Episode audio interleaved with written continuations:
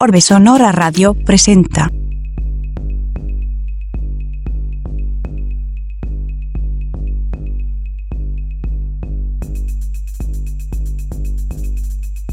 ...88.5 FM, Radio Universidad San Luis. Bienvenidas y bienvenidos, bienvenidas a la cuarta temporada de Orbe Sonora Radio.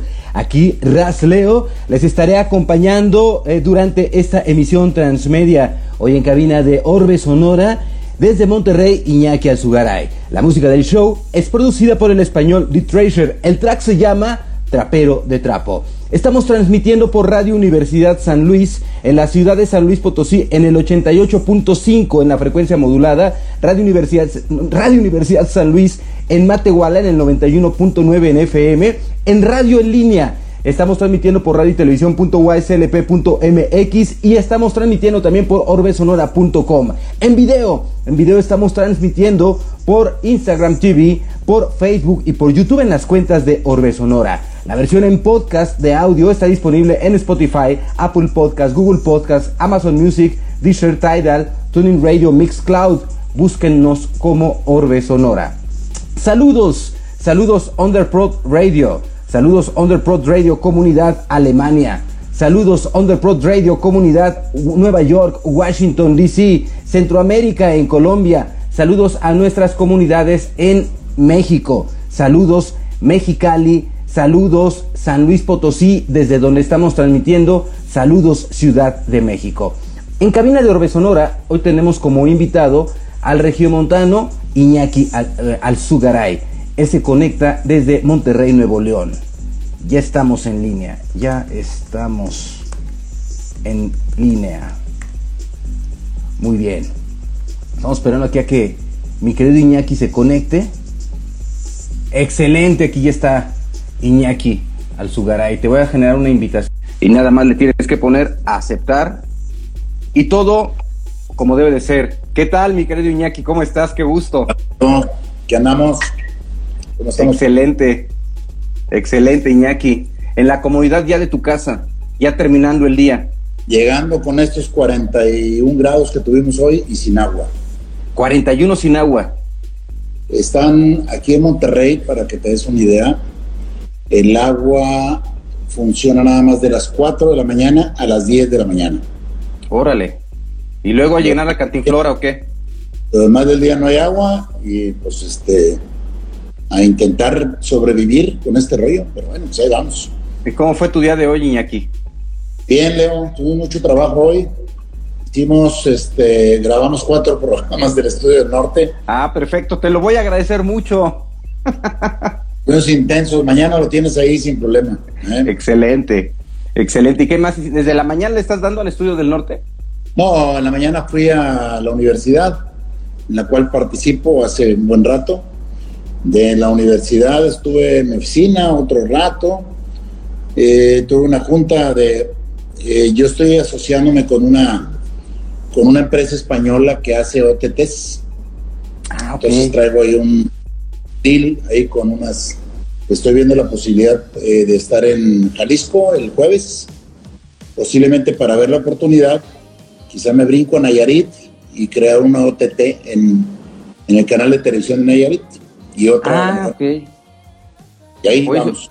Eso, está excelente, ¿no? Porque pues al final todas estas plataformas digitales se convierten en, la, en los nuevos modelos de comunicación porque pues la televisión tradicional de repente ya no está tan vista por las nuevas generaciones. ¿Qué es lo que está pasando ahí, Iñaki? ¿Cuánto tiempo, tú, cuánto tiempo tienes tú en la tele cultural?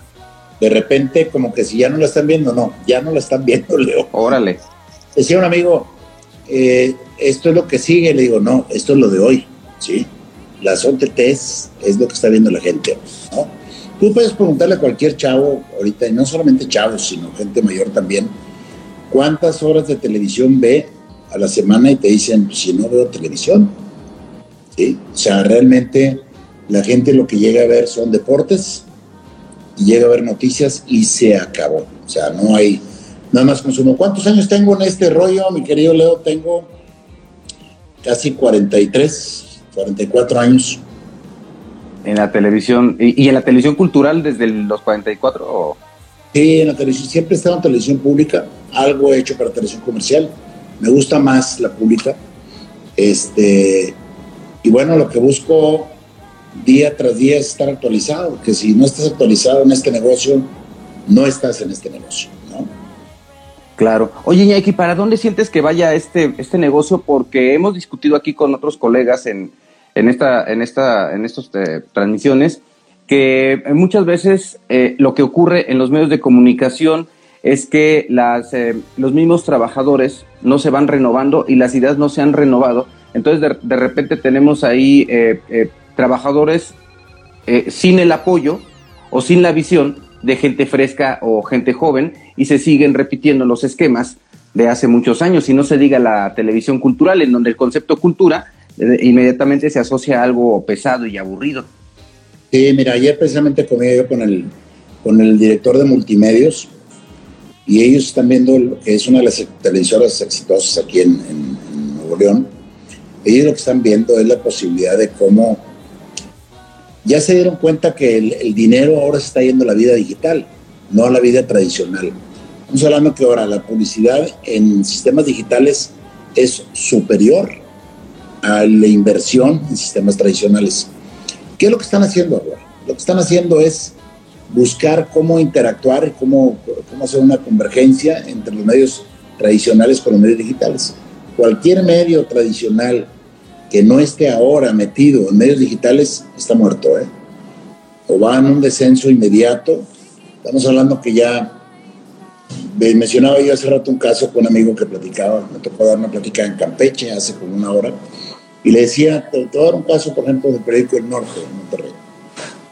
El periódico El Norte de Monterrey, que es muy conocido, es, es el papá del periódico El Reforma, en México. Cuando tú ibas a un, una tienda de conveniencia en la mañana, veías que el motociclista dejaba 100 periódicos y a las seis y media de la mañana y a las 10 de la mañana o 9 ya no había ningún periódico. Ahorita el motociclista llega a las seis y media de la mañana, deja 10 periódicos, no deja más, y vas a mediodía o a las 2 de la tarde y todavía hay 8 periódicos. ¿Esto qué te dice? Te dice que lógicamente la gente ya no está leyendo los periódicos tradicionales y se está yendo a la vida digital. El periódico El Norte tiene un periódico digital que ha sido exitoso, es caro, ¿sí? Pero de repente me preguntaban mis alumnos por qué entonces siguen imprimiendo el periódico tradicional, el de papel. Pues que lo hacen por cuestiones de mercadotecnia, de que la gente vea que existe todavía y que tiene una presencia. Incluso estos periódicos, por si no lo sabe mucha gente, pagan la posición. O sea, el periódico paga por estar a un lado de la caja. ¿sí? tienen que ah, pagar. Todos los productos de tiendas de conveniencia, por ejemplo, Oxxo, por llamarlo así, los productos que están en áreas, en posiciones estratégicas de mercadotecnia, están pagando la posición. De ese tamaño se vende la mercadotecnia. Si tú llegas a un Oxxo y te das cuenta que hay unas galletas de chocolate en la caja, las galletas de chocolate tuvieron que pagar por estar en esa posición. Porque es una forma de promocionar, ¿no? Entonces, lo mismo sucede con los periódicos. ¿Qué están haciendo? Los medios tradicionales lo que están haciendo es ir eh, haciendo una convergencia hacia lo digital. Si no lo hacen, están muertos. ¿Qué están haciendo los periódicos? En el caso de Monterrey, que había tantos periódicos antes cuando yo estaba chavo, ahorita a la venta existe un periódico y los demás son free press. O sea, es un periódico que te regalan de esquina. Porque ya no se vende el periódico porque ya no hay quien compre el periódico. Y es una manera, la forma que lo venden, es una manera de tener una presencia. Además, mi, querido Iñaki, también eh, eh, hay un público eh, ya de un rango de edad, no sé, 50, 60, 70 años, que son empresarios, que están en las cúpulas de poder, que consumen todavía el periódico. y he observado que muchas veces ellos son quienes adquieren esas partes impresas. Sí, pero ¿qué, ¿qué niveles están? ¿sí? Te platico, por ejemplo, convivimos, lo platicábamos, estamos conviviendo entre cinco generaciones diferentes, que esas cinco generaciones diferentes tienen consumos diferentes, todas, ¿sí? Te las, te las platico así muy rápido. Hay una generación de silencio, que son los aquellos que nacen sin medios de comunicación, solamente de periódico, o quizá un poco de radio, son los que nacen hasta los 40, gente que aún vive, que tiene ochenta y tantos años, etcétera, etcétera. Ellos apenas están entrando a un modelo de comunicación, hay que entender que ellos no están en el mundo de la computación, hay que entender que para ellos se han creado dispositivos más grandes porque tienen una vista más corta, ¿sí? porque no leen tanto, porque no están metidos en esta parte, dispositivos que operes fácilmente como un iPad. ¿sí? La gente mayor está en iPad, porque la gente mayor no tiene computadora, ni le interesa estar picándole un celular. Después de ahí viene una generación que se llaman los baby boomers, que son aquellos que nacen después de la guerra, y que son familias que son de 10 y de 12 personas y de 8. Eran aquellas familias que veíamos y que decías que, wow. Yo tenía, por ejemplo, unos vecinos que eran 13 hermanos en una casa de tres recámaras. No sé, pero ahí todos comían, la mamá no trabajaba, el papá pues cuidaba a los chavos. Ellos tienen otros consumos. Ellos van a ciertas redes, ellos están en Twitter, ellos pueden estar en Facebook y quizá estén algo en Instagram sin participar. ¿Qué hace, por ejemplo, después de los baby boomers? Está la generación X, que es donde me toca estar a mí. Esta generación X son los que de repente es una generación, se les puso X porque pues no sabían dónde andaban, ahí están los hippies, ahí están los groovies, ahí están los del rock and roll, ahí está todo ese grupo que también está como en un, eh, como en un paraíso en donde no sabe si irse a lo tradicional o consumir lo digital. Están las dos partes. Es como medio analógico, medio digital todavía, ¿no? Es, sin embargo, quiere entrar al mundo digital porque los que siguen, que son los millennials, que estos millennials son ahora, son la base económica de México, ¿sí? o del mundo. Los millennials son hablados los que nacieron entre, los, entre el 80 y el, casi el 2000, 95 por ahí. Es esa generación que ahorita está trabajando que ahorita está generando economía, pero no son nativos digitales. Estos millennials también entraron como nosotros, conocimos el mundo digital. Después de los millennials vienen los centennials. Los centennials son los chavos de 20 años, de 15 años, que son chavos que no leen. Y no leen por culpa también de las redes sociales. Porque ahora todas las redes sociales están sintetizadas empezamos con un Twitter con 140 caracteres, que ahora se fue a 280, pero llegamos a una red como Instagram, que son los grandes consumidores del Instagram, en donde la gente lo que iba era crear una red gráfica para que la gente no leyera. Y se crea Instagram pensando en comida, pensando en animalitos, en pensando en subir a tus perros, a tus gatos, al plato que te vas a comer, a la ensalada, etcétera, etcétera. De esos centennials para abajo, entran los nativos digitales. Y estas redes que estamos hoy en día, lo que están consumiendo los centennials y los nativos, esta generación llamada generación alfa, está consumiendo TikTok. ¿Y por qué consume TikTok, Leo? Porque en TikTok subes historias. Porque TikTok es muy rápido. Porque la vida va muy rápida. Porque estos chavos no se paran a leer. Estos cuates agarran y con el dedo te destruyen una historia, si no les causas, si no les llamas, trabajan rápido. La, la, la plataforma, la aplicación del 2022 se llama TikTok. ¿Qué están haciendo otros medios? Bueno, ya los viejitos se quedaron en Facebook, o los que tenemos Facebook, lo usamos como para un storage, para estar guardando las cosas, para saber que ahí están. ¿sí? Pocas veces nos metemos a husmear. Somos más Instagramers, estamos ahí metidos y cambió la sociedad. Y entonces los chavos que en tu época y a lo mejor la mía, de chavito su rollo sería ser futbolista, ahora es ser youtuber. Ya no es ser futbolista. Ahora el día es estar ahí. Sale a la calle y ya no bicicleta, Leo. ¿Sí? Y así estamos, entonces tenemos que entender, los que nos dedicamos a la comunicación, que tenemos diferentes consumidores con diferentes edades, con diferentes criterios y con diferentes entendimientos. Y estamos conviviendo. Y en este acto de convivencia vamos a converger. ¿sí? Quizá a lo mejor yo, Iñaki, yo tengo una cuenta de TikTok pues para asomarme a TikTok, pero no, no genero TikTok. Sin embargo, los chavos están viendo que brinque el perro, que salte el gato, etcétera, para generar una historia que quieren comunicar. ¿Cuál es la ventaja de esto, Leo? Perdón porque me estoy yendo a hablar solo yo. No, no, no, adelante, adelante, ahorita, ahorita interactuamos. Ahora es que los medios antes eran verticales. Y tú para llegar a un medio tenías que hablar con el de arriba, o tenías que tener un cuate, o tenías que dar la oportunidad. Hoy los medios son horizontales. Y cualquiera puede generar un medio y te tardas cinco minutos en hacer un canal de televisión, dos minutos en hacer un periódico, tres minutos en hacer una estación de radio. ¿Cuándo íbamos a pensar, Leo, que pudiéramos hacer esto que estamos haciendo? Sí. Los que tenemos muchos años en televisión, esta transmisión que estás haciendo ahorita era inimaginable. ¿Cuándo iba yo a pensar que por un teléfono alguien me iba a ver en alta definición? Y me iba a escuchar en sonido estereofónico. Y me iba a ver en cualquier parte del mundo. No digo aquí a dos cuadras, ni diez, ni en Monterrey.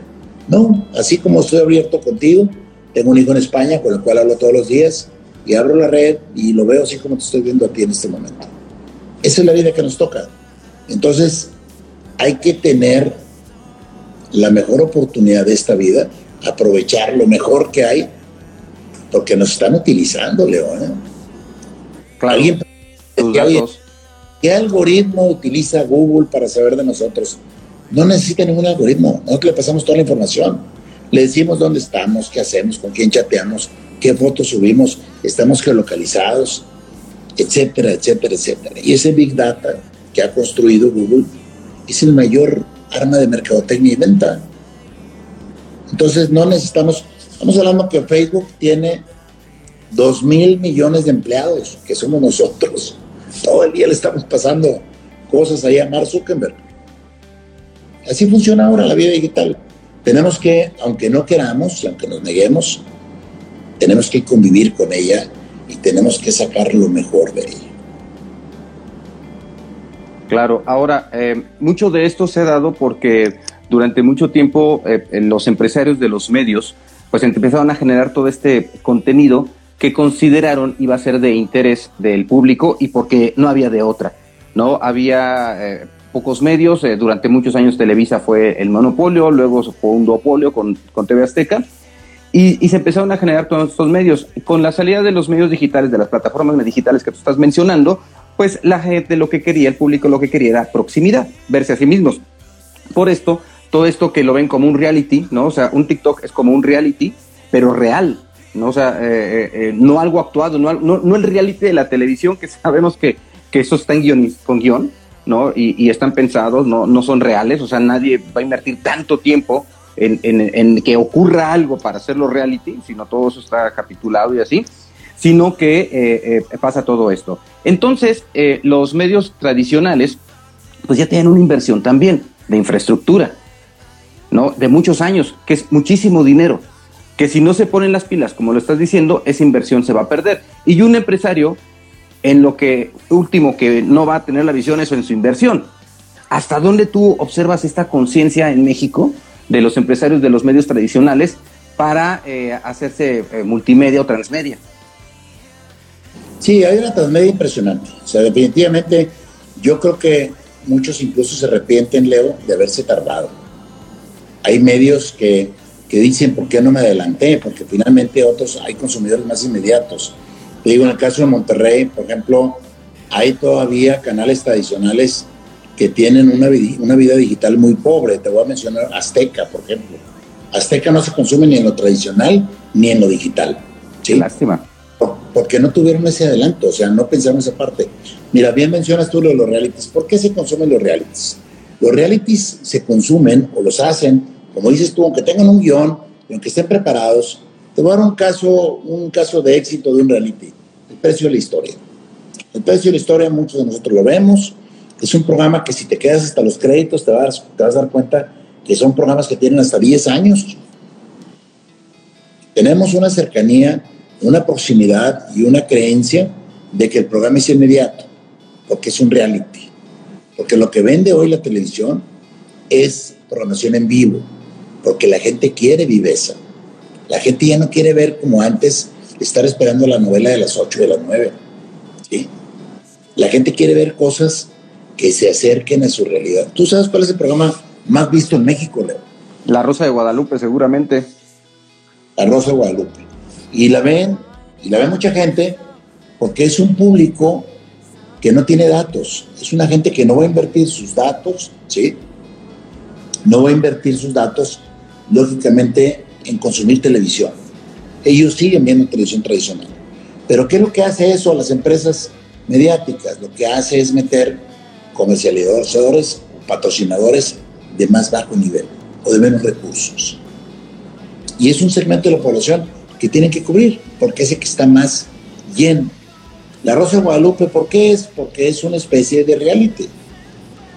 Porque no ves la fecha, porque crees que puede ser en vivo, porque son cosas, situaciones coloquiales, porque como tú lo decías, son identificadores. Lo que está buscando la gente ahora es identificar. Si tú ves, por ejemplo, programas como La Voz, como todos esos programas que, que por cierto lo hicieron bastante bien, de esos de shows donde meten jurados, es una fórmula muy vieja que sigue funcionando. Vas a meter un jurado que tenga las características de tu espectador. Claro. Y la otra es para que el espectador se identifique con alguno de los jurados. Entonces, ah, yo soy como este cuate, yo por lo que vote Montaner estoy a favor de él, o por lo que vote Lupillo Rivera estoy a favor de él, etcétera. Lo que no sabe la gente es que los chavos que cantan en la voz y en todo ese tipo de eventos están preprogramados y traen un guion atrás, Leo. Y estamos hablando que alguien que puede tener muy buena voz, si no tiene historia, no entra. ¿Qué hacen? ¿Cómo filtran? Agarran a alguien, a ver, Leo Cano, cantas muy bien, perfecto, vas a entrar a la voz. Oye, ¿qué historia tienes? No, pues todo me ha portado bien toda mi vida, por eso, pero se te murió alguien, el perrito, te atropellaron, o de chiquitos te sacaron una pistola, o este, o te pegaban en tu casa. ¿Qué historia traes? No, pues no traigo ninguna. Pues gracias por participarlo. Y no entras, porque no construyes una historia, ¿sí? Porque todo eso está construido y la gente todavía no sabe que muchas partes están construidas. Ya se empiezan a dar cuenta, ¿eh?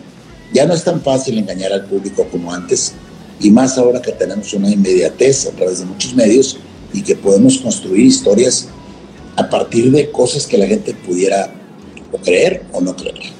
Sin embargo, los medios cambian. Antes lo más visto eran los noticieros, las novelas, ¿sí? los programas de concurso.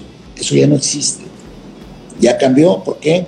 Porque la gente ve sus propias novelas, porque la gente busca sus propias noticias en cientos de formas y de formatos de comunicación. La diferencia ahora de los chavos es que están mucho más informados y tienen una accesibilidad a la información impresionante. El problema es que no estamos seguros que esos chavos estén llegando a una información que sea verídica. Claro. Que, que sea comprobable. Claro. Me voy con un ejemplo. Yo normalmente llego los lunes en la mañana a dar clase y lo primero, como yo doy clase de producción de noticieros, lo primero que le pregunto a los chavos, ¿cuál es la noticia de este fin de semana? Y hace tiempo, ¿recuerdas la bronca que hubo en el estadio Querétaro? Me dice un alumno, me dice, ah, por los 12 muertos del estadio Querétaro. Y voltea a otro y dice, no, no fueron 12, fueron 14 muertos. Y se hizo una discusión en el salón. Y al último, nadie había verificado que no hubo ningún muerto. Y se quedaron con esa información. Porque todas las fuentes que ellos tenían eran fuentes irresponsables. Claro. No verídicas, no verificables. Esa es la parte que no hemos construido con los chavos. Que tenemos que ir enseñando que para poder consumir una información tenemos que saber hacer una verificación. Y bueno, ahí nos vamos construyéndolo. Estamos platicando con Iñaki Alzugaray, un experto de medios de comunicación quien se conecta desde Monterrey, Nuevo León, eh, más de 40 años en los medios y nos está, estamos hablando sobre los medios de comunicación y cómo son eh, consumidos por las diferentes eh, generaciones. Iñaki, tú en tu, en tu experiencia como alguien que ha estado en los medios, en la dirección de medios, o, o cuando, por ejemplo, estuviste en la red, en, la red de radiodifusoras y televisoras culturales de México, eh, ¿qué fue lo que más te, llegó a sorprender? ¿Para bien o para mal? Le leo yo creo que los medios públicos fueron, tuvieron una responsabilidad muy amplia y muy grande. Sigo perteneciendo a la Red Nacional de Televisoras. Estuve en una reunión hace 15 días, forma parte del Consejo Consultivo. te voy a ser honesto, lo que estoy sorprendido es que los medios de comunicación públicos aún no reaccionan a este cambio. Y si por sí tenían audiencias bajas, no porque sean malos contenidos, sino porque la gente no consumía sus contenidos, con esta parte de la vida digital todavía pueden ser mucho más bajas. Creo que los medios de comunicación públicos estamos en la gran oportunidad ¿sí? de poder exponenciar todos nuestros contenidos en una gran cantidad de redes, de formatos que pudiera haber, ¿sí? A través de historias, a través de publicaciones, a través de, de memes, si tú quieres. Pero no lo están aprovechando. No conozco medio público en México que tenga una gran actividad digital. ¿Por qué crees que ocurre esto? Yo creo que ellos no creen mucho todavía en este cambio. Creo que están apersonados todavía en su vida anterior. Te voy a dar un ejemplo. Estuve en Guanajuato la semana pasada, en el canal 4 de Guanajuato. Un canal excepcional. Está muy bien montado, está muy padre. Y ahí ya se dan cuenta que no solamente es su radio de, de transmisión, que es Guanajuato. O sea, ellos tienen que buscar y potencializar más los contenidos. Entonces te dicen, a ver, yo tengo, por ejemplo, cosas que hacen muy bien. Guanajuato hace un festival del globo, que lo hace en León, es un espectáculo mundial. Así es.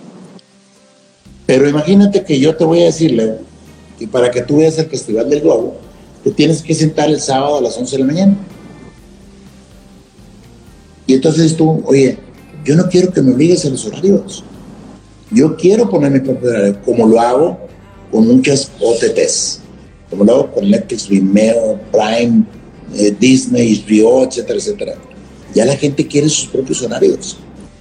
Si la televisión pública no migra a tener sus propias plataformas de video bajo demanda, no van a funcionar. Ya la gente no ve televisión. Además, te voy a hacer una pregunta, Leo. Esta semana que pasó, ¿cuántas horas de televisión abierta viste? No, pues es que no, no, no veo televisión desde hace más de 18 años. Bueno, y mucha gente, te voy a dar un caso, por ejemplo, yo tengo una hija de 17 años y de repente en mi casa sobró una televisión. Y le dije, oye, te la pongo en tu cuarto. Dijo, no, yo para qué quiero televisión. O sea, ella tiene 17 años mismos que tiene sin ver televisión. Ellos viven a través de un dispositivo, de un iPad, de un iPhone, de una computadora. Se acabó esa tendencia. Entonces, los medios públicos o se reforman, son los grandes hacedores de contenidos. Los medios públicos son unos seres superiores de contenidos. El problema es que no tenemos una cultura de consumo de medios públicos. Tú conoces mucha de la producción de los medios públicos porque trabajas en un canal que gran parte de su producción viene de origen en medios públicos y no necesariamente son programas aburridos, ni programas tediosos, ni programas educativos que la gente tiene, le tiene pavor al, término educativos. Este, yo creo que los medios públicos apenas empiezan a hacer esa transición que tuvieron que haber hecho hace 10 años.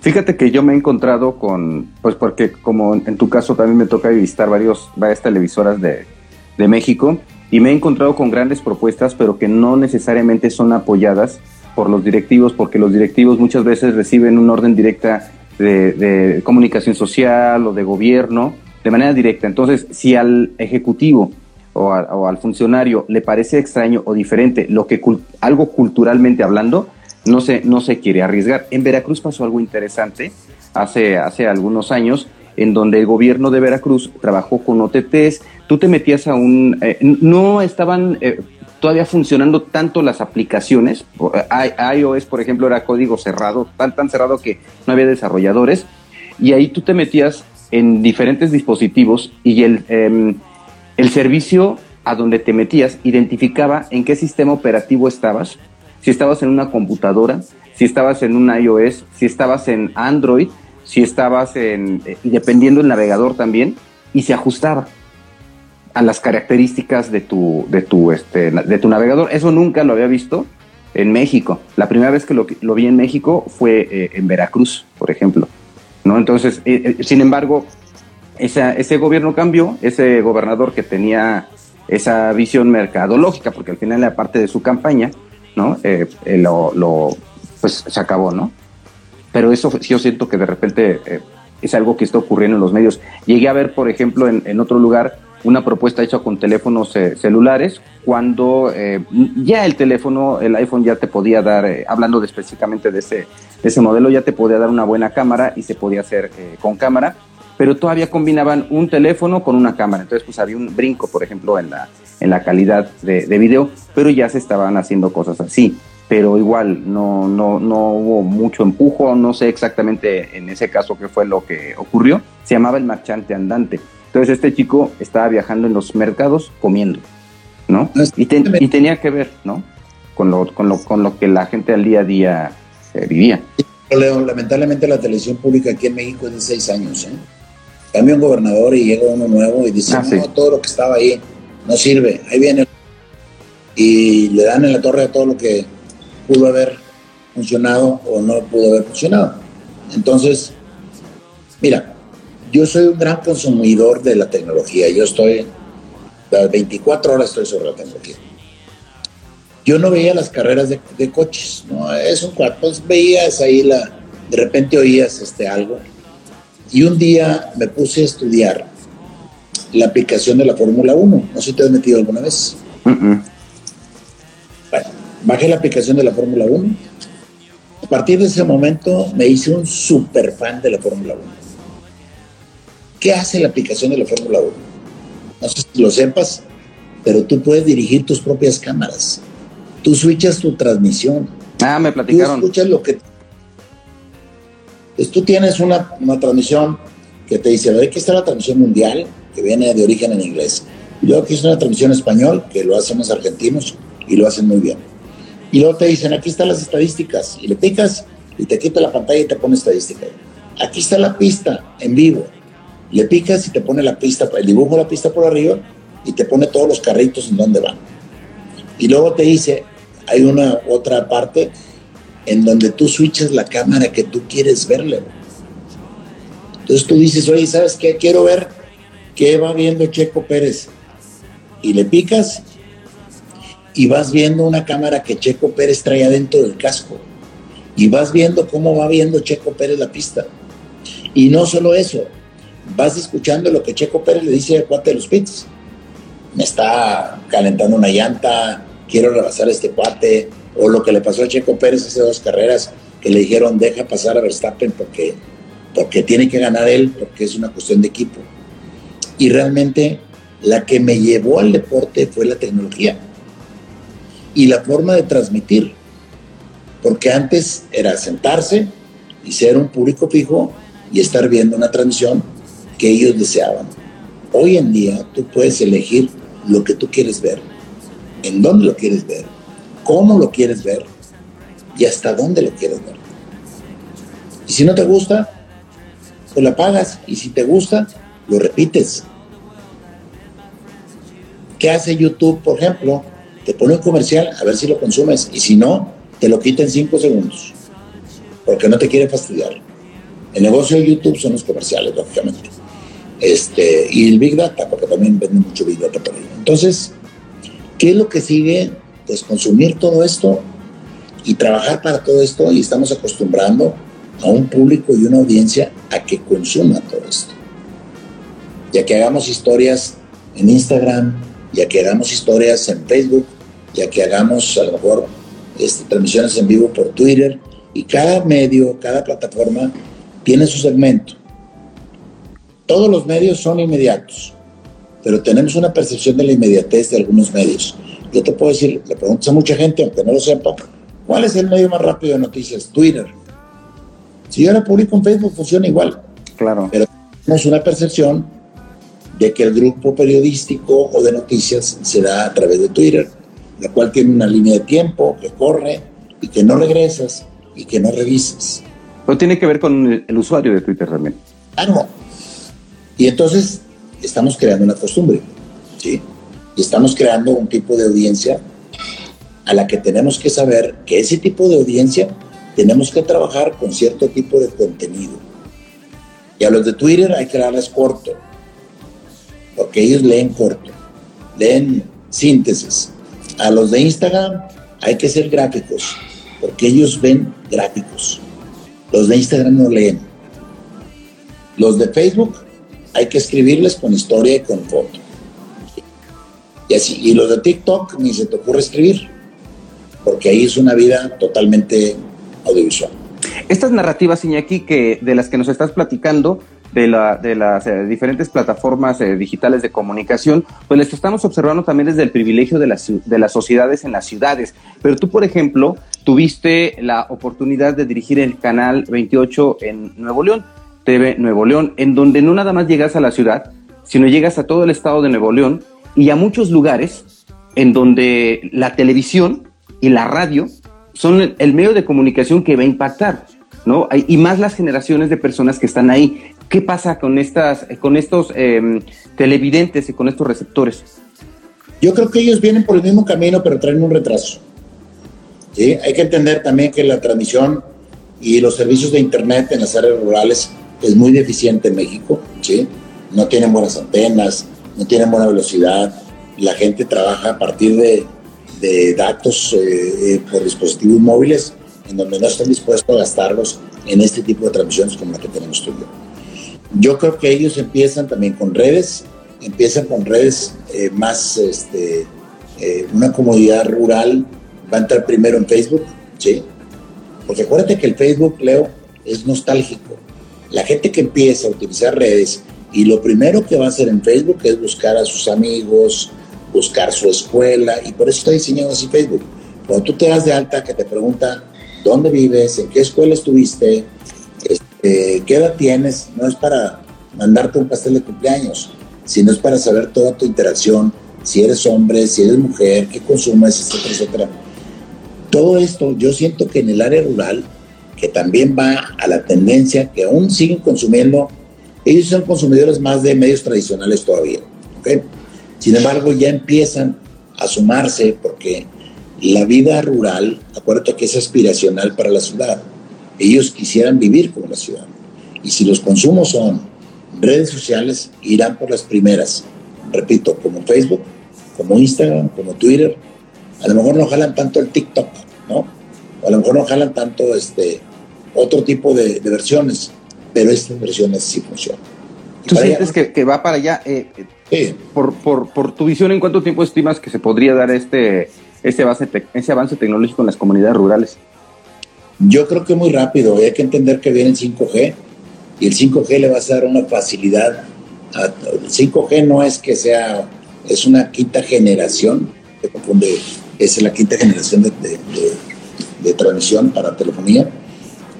Esto va a ayudar mucho. Mira, te voy a dar un caso. Aquí hay un lugar que se llama, un pueblo que se llama Linares, está en el área rural es un pueblo importante, tiene 100 mil habitantes, ¿sí? Y un amigo mío tiene ahí tiendas. Y entonces me dice este cuate, oye, ya está llegando Amazon a Linares. Órale. ¿Cómo le voy a hacer? Pues, ¿cómo le vas a hacer? Pues empieza a hacer una vida digital. A ver, Leo, hace 10 años, ni por equivocación íbamos a pensar que en Amazon o que por mi teléfono yo le pico y pido un champú en la mañana y en la tarde me está tocando un cuate a la puerta de mi casa. Hay que entender que Amazon es la tienda más grande del mundo, que tiene 7 días a la semana, 24 horas, 365 días, y que hasta hace poco no tuvo tiendas. No existe en ninguna parte. Es un sistema de logística de entrega impresionante. Es lo que Amazon ya tiene. Tiene sus, eh, sus canales de distribución cercanos a los consumos y luego tiene un Big Data y te dice, Leo, porque compraste el champú para rastas hace un mes, eh, ya te lo acabaste seguramente, aquí está, te aquí hay una nueva oferta de champú. Porque ellos trabajan en base y, y unas ampolletas para el cabello. A, todo lo que... Y ahí te lo van a promover y luego ellos le van a pasar información al que a lo mejor eh, tiene un peine para rastas y a lo mejor un sombrero donde pasan las rastas. No, pues te sale todas estas cositas, sale todo. Entonces, es como párate enfrente de una bocina Alexa y empieza a decir, oye, el perro no tiene comida. Se me hace que hay que comprarle comida al perro. hay que, deberíamos pensar juguete, un juguete para el perro. Ve y abre tu internet y te va a aparecer todas las cosas para perros. Como te decía yo de Google, o sea, no es que nos estén escuchando, es que entregamos toda la información. Claro. Ellos trabajan en base a eso. ¿Qué están haciendo en los medios rurales? Tienen que ir hacia, hacia allá. No se pueden quedar en, en la parte tradicional. Y los medios de comunicación en el área rural van a meterse todas las redes sociales, van a entrar a los pueblos, etcétera. Lo que te digo es, en la medida que haya más internet, ahorita México tiene casi el, 88% cubierto ¿eh? del país. Es impresionante la capacidad mediática que tenemos. Y seguramente los gobiernos entonces es que, que, los gobiernos metan internet gratuito a todas esas zonas. Claro, porque tienen un interés comunicacional. ¿sí? O sea, los gobiernos sí tienen un interés propio también de comunicar, porque entonces no tienen que ir al pueblo a hacer cosas, sino trámites. ¿Cuándo íbamos a pensar, Leo, que una licencia de manejar la íbamos a tener en un teléfono? O que íbamos a sacar un acta de nacimiento por internet, ¿No? O la otra, ¿cuánto tiempo tienes de no ir a un banco? Ah, claro. Cuando antes ibas al banco, desfila un buen rato ahí, ¿no? Y ahorita a veces dices tú al banco voy porque, pues porque me voy a pelear con alguien, porque no veo que haya que ir al banco. Todo se hace a través de aplicaciones. Para allá va la vida y para allá va la vida rural también.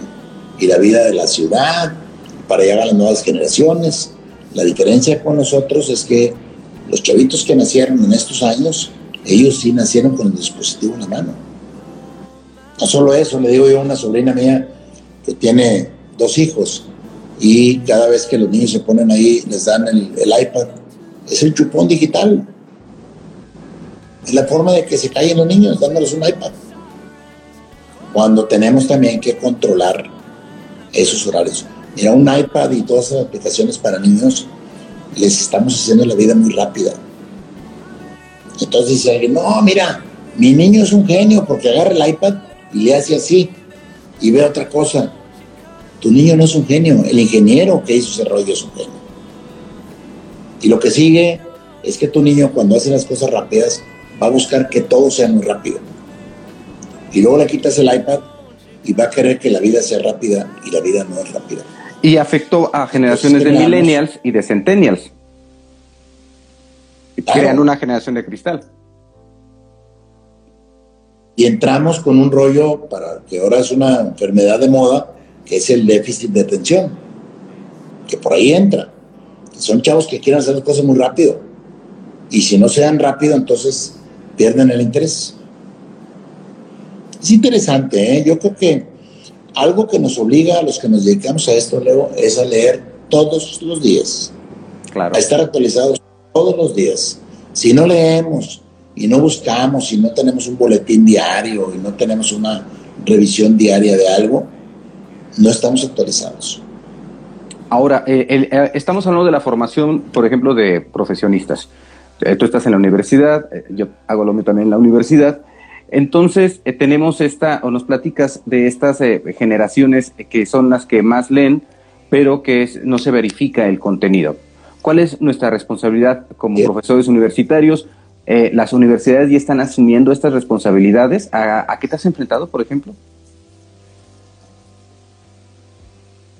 No, fíjate que no nos damos cuenta de eso. Bueno, yo busco mucho, finalmente yo doy una clase que es de producción de noticieros y lo que tengo que hablar es primero hablo de agencias de noticias, de fuentes, de verificación, etcétera, etcétera, pero yo estoy preocupado por esa parte, pero no hay que nos diga ahí arriba en la universidad, oye, hay que decirle a los chavos que tengan que tener cuidado con todo esto que está pasando. Realmente se nos está volcando una generación, una generación que no tiene verificación, Leo y que creen todo lo que les dicen porque está en redes, porque estamos empezando a consumir redes que no conocíamos y que no verificábamos. Y entonces las confundimos, confundimos redes con los medios tradicionales de comunicación, que tienen una responsabilidad social, que están legalizados, que están, que tienen, se rigen por leyes, ¿sí? Cosa que no funciona en las redes sociales. Las redes sociales se guía por propiamente por un formulario que te hizo Facebook cuando entraste y que te dijo que si tenías más de 13 años y que no puedes decir malas palabras y que no puedes poner publicaciones. Es impresionante la cantidad de pornografía, la cantidad de cosas que hay en el Internet, ¿sí? El, underground del Internet. Nosotros alcanzamos a ver un piquito hacia arriba cuando abajo hay una cosa de este tamaño. Es impresionante todo lo que hay por abajo de pornografía, de homosexualidad, de... Este, no digo que esté mal, ¿eh? Ok, claro. Este, o sea, la pornografía infantil sí, pero la gente consume pornografía normal, ¿sí? Este, y la gente tiene otras, este, encuentra otras actividades. Si, si te metes bien a Twitter, está lleno de pornografía. Ahí sí, por, porque no está regulada. Y tú te refieres a lo que le llaman la Deep Web, ¿no? Sí, y te, la Deep, así es, la Deep Web. Y te puedo decir otro caso, YouTube está lleno de malas palabras y una serie de cosas que no pasa nada. Ellos lo que buscan es que no subas una canción que la tenga, sea el dueño de otro cuate para bajártela. O lo que te hace Facebook. Mira, de las cosas buenas que empiezan a, vamos a tomar un ejemplo, lo que pasó en Búfalo hace un mes. Mm. La matanza que hubo en el supermercado, ¿la recuerdas? Claro. Llega, se pone una GoPro, agarra dos fusiles y empieza a matar gente en vivo. Y hace una transmisión en Twitch. Twitch, para que no sepa, es una plataforma de juegos que es de Amazon, donde la gente juega y, muestra cómo juega. Y este cuate a través de Twitch, de Twitch agarra y empieza a matar a la gente. Y logró hacer una transmisión en vivo de 13 muertes. La gente, ¿qué hizo Facebook, por ejemplo? Cosa que me pareció bien. La gente cuando Facebook empezó a hacer transmisiones en vivo, hubo gente que se empezó a suicidar en vivo, no sé si lo sepas. Sí. De repente había cuates Tú no puedes ver, o sea, un software no puede darse cuenta cuando un cuate se va a suicidar. Eso sí tiene que ser, o sea, el software no ha llegado a esa capacidad. Pero si haces una pregunta, si haces una pregunta, te sale una alerta, o sale una alerta ya sea en Google o en Facebook, y sale una alerta para canalizarte a los servicios de ayuda de, de la zona donde te encuentras. Bueno, Facebook ya contrató a 3.000 personas que están monitoreando situaciones que pueden creer que pudiera darse.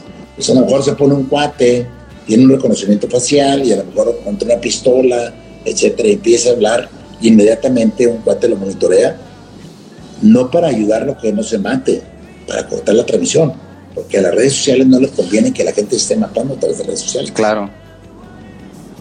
Pero ese es el riesgo de tener una transmisión en vivo que no esté controlada, como la que tenemos ahorita tú y yo. A lo mejor porque somos prudentes y somos ecuánimes, etcétera, etcétera. Pero, si utilizamos ciertas palabras, nos la votan. O si ponemos ahorita música con copyright, la, eh, se, cae la transmisión. Porque, porque el dueño de los derechos eh, le cobraría a la plataforma. pero alguien de repente se puede desnudar y para cuando se dan cuenta, te alcanzaste a desnudar.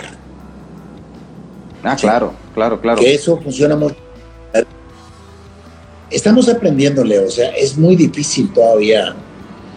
Eh, ¿Para dónde va esto? Yo creo que va para la concientización de la utilización. Sin embargo, va a haber mucha malversación.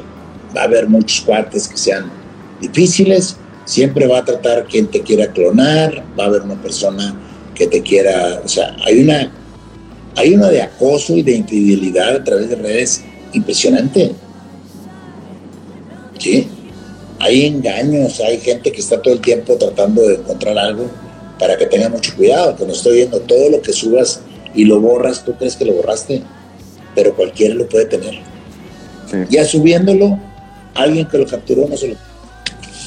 Todo, no hay forma de que alguien pueda proteger algo, todo está, todo tiene forma de... Es como me dijeras tú, por ejemplo, te voy a dar un dato. Telegram. Si yo te envío un Telegram, Leo, y le pongo a autodestruir, y, de repente alguien, tú le tomas una foto y me va a decir, Leo le tomó un screenshot a tu texto. Pero lo que yo puedo hacer es agarrar tu teléfono y tomar una foto de texto. Y no, no te das cuenta. Claro. Entonces, es delicado. Estás aprendiendo a consumir este tipo de cosas. ¿Qué sigue? Esa es la pregunta difícil. ¿no? Sigue tratar, no nos va a tocar otra que vivir con todo esto, y sigue tratar de utilizar esto de la mejor manera posible, que nos haga la vida más fácil. La tecnología nos hace la vida facilísima. Porque las plataformas son quienes están componiendo las reglas para su conveniencia. Como tú dijiste, no voy a hacer esta transmisión de alguien que va a ser nocivo porque no me conviene. O voy a bloquear esto porque me conviene bloquearlo porque con esto voy a tener más contactos a mis usuarios, ¿no? Porque se van a sentir protegidos. Pero al final es la data la que va atrás de todo eso, ¿no? O sea, yo te garantizo esta seguridad entre comillas, pero tú sígueme dando tu data, sígueme dando tu data para tener una estadística personal tuya. Así es. Y así va a ser, o sea, hay que entender que los medios, las redes, no son almas de la caridad, ¿eh? son negocios.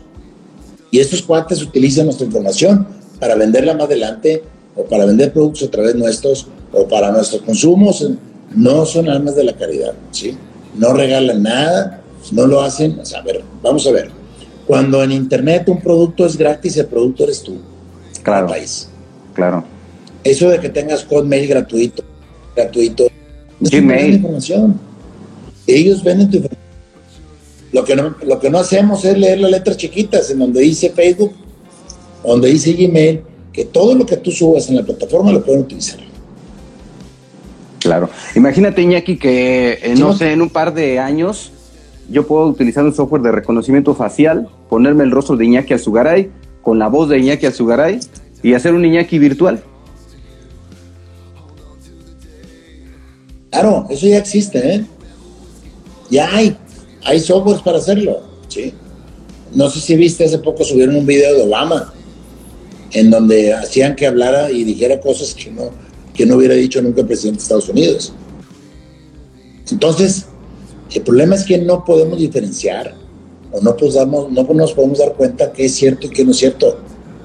Y eso es a percepción y a conciencia y a preparación de cada quien. Mi querido ¿Qué sigue, Leo? ¿Qué sigue? ¿Qué sigue? Que tenemos que aprender de esto, que no podemos... A ver, yo te invito, Leo, que salgas de tu casa sin, sin un dispositivo. Ya te regreses por él. Está faltando esa parte, ¿sí? Sientes que está la comunicación por ahí, ya para la gente es muy fácil de repente le mandan un WhatsApp o está revisando cada rato. Mira, cuando el correo electrónico, cuando empezamos a utilizarlo, lo revisábamos cada hora, cada media hora, estamos preocupados. Ahorita puede pasar todo el día y a lo mejor vamos en la noche a revisar el correo a ver quién nos escribe. O porque estás esperando un correo. Ahorita lo cambiamos por las redes sociales. Y te mandan un WhatsApp y ya lo andas contestando en el momento. Pues si te mandan un WhatsApp, no hay tanta prisa. Si hubiera prisa, te hubieran hablado por teléfono. Pero ya no estamos consumiendo esa parte. No, ya, y ya no ya la por teléfono. lo utilizamos para otras cosas. Claro, a, lo mejor si viene una conciencia. A ver, Leo, yo te preguntaría, ¿cuántos teléfonos te sabes? No, pues ya no. Ya no saben, a veces no te saben ni tu teléfono. Así es. ¿Sí? Tu disco duro, mejor que lo, pues, lo cargas y lo pones en una aplicación que me guarde los teléfonos y que de repente si yo estoy, yo por ejemplo, yo soy una persona que tiene, debo tener unas cinco Alexas, ¿sí? En el baño, en la cocina, en el cuarto, etcétera. Pues porque yo sé que me están oyendo todo, pero bueno, pues ni modo, me tocó esa parte. Si no soy una persona Pero para mí es padre estar y acordarme que tengo que hablar con Leo el martes a las 10 de la noche y decirle, Alexa, recuérdame el martes a las 10 de la noche que tengo que hablar con Leo ya me quito eso de la bronca de la cabeza. Entonces, pues utilicemos la tecnología para usarla con lo mejor posible. Y vamos a vivir bien. Y aunque no queramos, Leo, vamos a vivir con esa tecnología. A lo mejor sí tener... Ya no hay para atrás. A lo mejor sí tener una conciencia de que hay espacios en donde no debes de consumir esa tecnología porque te afectan, ¿no?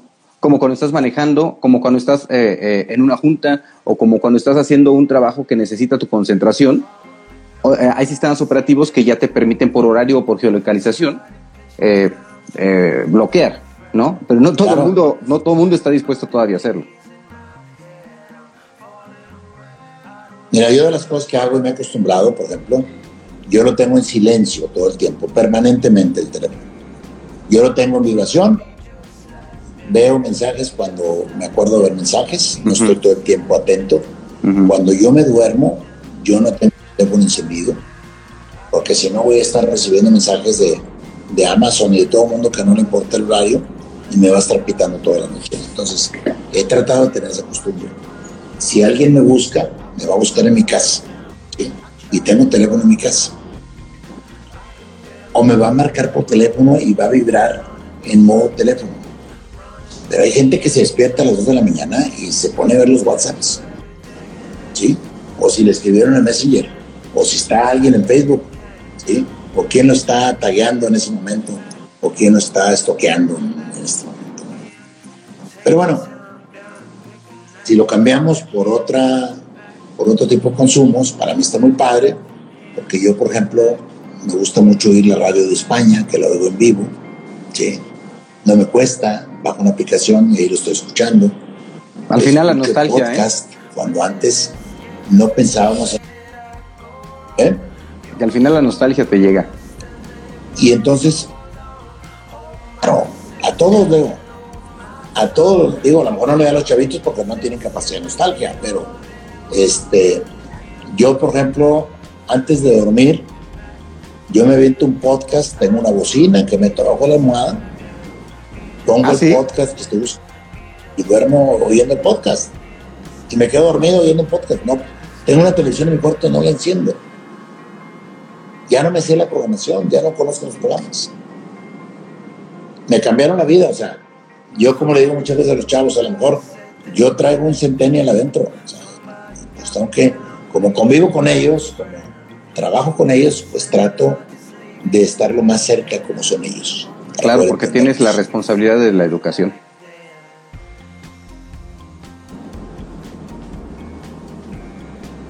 Mi querido Iñaki, pues muchísimas gracias. muchísimas gracias por acompañarnos a, la cabina de Orbe Sonora. Ya tenemos mucho tiempo eh, pensando en esto. Tu fan número uno, Israel Reyero, cada semana me preguntaba, ¿y cuándo invitas a Iñaki? ¿Y cuándo invitas a Iñaki? ¿Y cuándo invitas a Iñaki? Tu fan número uno. Y hoy le dije, Reyero, Iñaki va a estar en, el programa. Me dice, ah, qué bueno, pero ve, no se conectó ahorita. Pero él lo ve en YouTube, en la semana cuando lo subo.